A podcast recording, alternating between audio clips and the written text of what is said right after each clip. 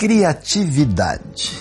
Quando lemos Êxodo 28 e vemos as orientações de Deus para as vestes do sumo sacerdote representando o sagrado, é muito interessante ver que no manto sacerdotal, embaixo, ali na borda do manto, Deus ordenou que se fizessem vários sininhos e pequenas romãs. É interessante que essas romãs têm fio roxo, azul e vermelho. Mas não existe romã roxa ou azul.